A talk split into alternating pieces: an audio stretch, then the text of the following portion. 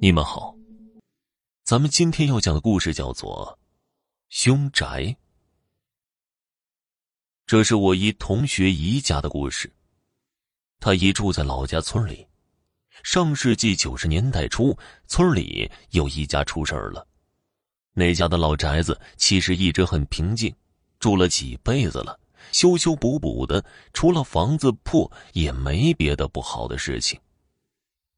可是就在那一年，这一家八口全都去世了。两个老人去世，可以说年纪大了是巧合，但是家里的年轻人和孩子也都因为意外去世，就不是用巧合可以解释的了。村里人都说他们家的房子是凶宅，但是凶宅一般风水不好，或者横死过人，他们家这两条都不占呢。房子空了半年多，村里有一个光棍挺穷的，好不容易说了个媳妇儿，要是正常分给他一块宅基地，让他自己去盖房，他肯定做不到。于是他就打着凶宅的主意了。跟村里一说，村里当然没意见，让他去问问原房主的亲戚们。死去的那家的家长的亲弟弟还在，也是个老头了。一开始不同意，后来光棍去了几次，他一想乡里乡亲的也不好太驳面子，于是和光棍说好，这房是借给你们住，也不要钱，住几年你日子好了就得搬出去。光棍答应了，兴高采烈的娶媳妇儿，住了没半年，夫妻俩也都去世了，也是意外。这次啊。这套房子别说不要钱借给别人了，就是白送都送不出去。村领导也发愁了，村子里边有这么个凶宅，说出去名声也不好听啊。何况谁知道凶宅里闹事儿的家伙会不会只在这一个地方闹啊？要是闹到别人家再出了人命，那可怎么办呢？正发愁呢，有人找来了。点名要这套凶宅，就是我同学的姨父。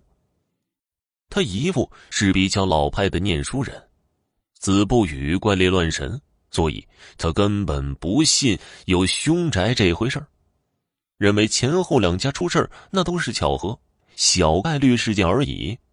他三个儿子，前两个是双胞胎，当时都十七八了，要给说媳妇儿。可是他的院子在村里是最小的，以后孩子结了婚根本就没法在家里住啊。而他们当地的风俗，至少长子和父母必须住一个院儿。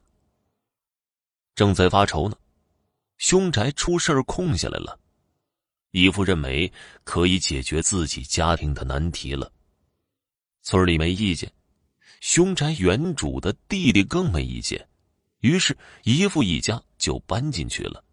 凶宅院子很大，房子可挺破，包括院墙还都是土坯墙呢。姨父打算农闲的时候大修，目前先凑合住着。搬进去第三天早晨，一家正睡觉呢，就听外面一声巨响，大伙赶紧起来披上衣服就出去了。一看是院墙塌了，咋回事啊？早起，村里某人开拖拉机不小心把他院墙给撞塌了。姨父当然生气呀，过去拉住那个人不让他走。这时候，村里人也逐渐聚集过来，天也慢慢的亮了。都是一个村的，事情也很清楚，所以大伙一劝，说让他赔你院墙，该多少钱赔多少钱就是了，别伤了和气。姨父也就罢了。松开那个人，请大家帮忙，至少先清清满地的碎土，也免得影响交通。大家都帮忙，这一清啊，就清出事情来了。在土堆里，大家发现了一条压死的蛇，刚死的，嘴角还有血呢。这蛇很大，伸直了有一米多长吧。北方这么大的蛇是很少见的，而且。从残存的院墙可以看出来，这蛇把院墙给掏了一个洞，茶杯粗细，弯曲着也有两米多，可以容它的身子整个盘在里面。这洞是从院外土地里掏进院墙的。大伙按照踪迹找着，发现那边洞口在将近半里以外，那里已经出村里是田地了。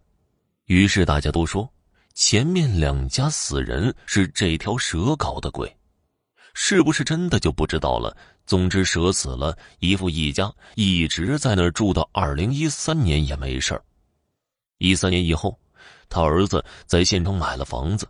把他们老两口接去了，这个大院子又空了下来。好了，本集播讲完毕，感谢您的收听。